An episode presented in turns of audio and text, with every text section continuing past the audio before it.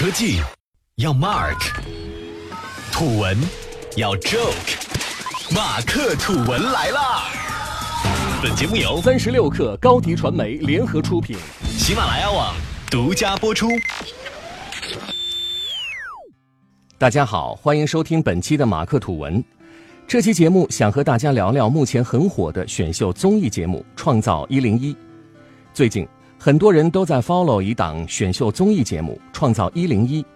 说起这档节目，其实它的规则是从四百五十七家公司及院校的一万三千七百七十八名练习生中选拔出来的一百零一名选手，经过三个月的比拼和培训，最终胜出的十一个人组成全新女团正式出道。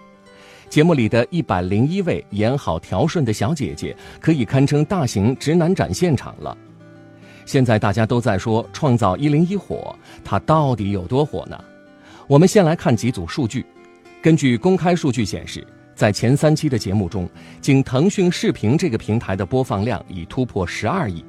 从四月二十一号到二十六号，不到一周的时间里，就已经有“创造一零一”“吴宣仪”等七十多个关键词登上了微博热搜。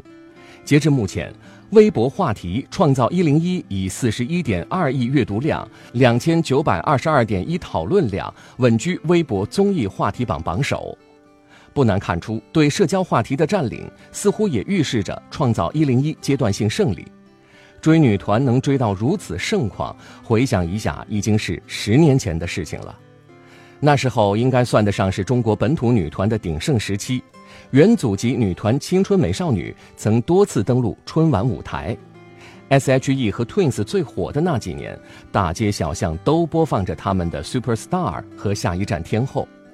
虽然近几年中国本土的女团也出现过像 S.N.H.48 这样的团体，但也不过是蜻蜓点水。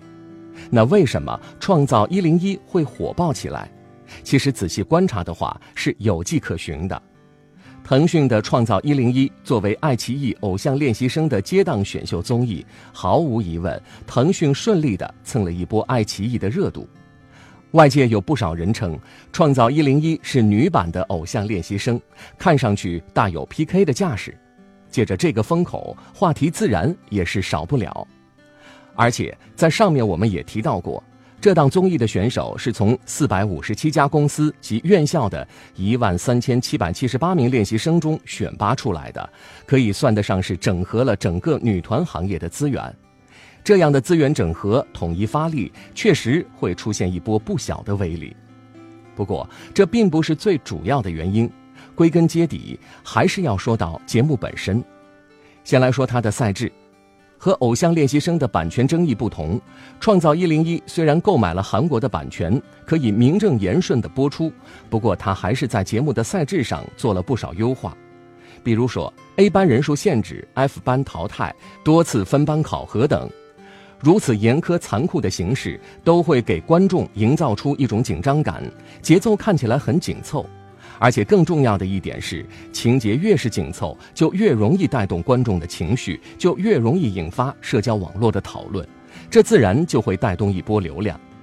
其次，《创造一零一》的制作班底也是这个节目的一个亮点，它的导演是来自《我是歌手》的核心团队，音响、舞蹈、剪辑、摄影、后期各个环节的阵容都超级豪华，和其他综艺相比，真的可以说是大制作了。此外，这个综艺节目从想法到落地，都可以看出主创团队对中国女团命运的深入思考。创造一零一制片人秋月也提到说，中国女团这么多年的空白市场，其实缺的不是经纪公司，而是缺乏相匹配的专业团队。从音乐舞蹈到专业培训，再到化妆审美，成本高、产出慢，都是很大方面的问题。而且在前期的预热纪录片《女团》中，主创团队也是在不断探讨中国需要什么样的女团，以及如何让中国女团成长。而回归到创造一零一本身，对女团的向往是节目中每个女孩的动力。在整个行业背景下，也确实让不少人看到了希望。但是，创造一零一这把火能烧多久，还是个未知数。这档节目的制作能否真的带动中国女团的崛起，还尚未知晓。不过，空白了近十年的中国女团市场是时候有所改变了。好了，本期节目我们就先聊到这里，下期不听不散。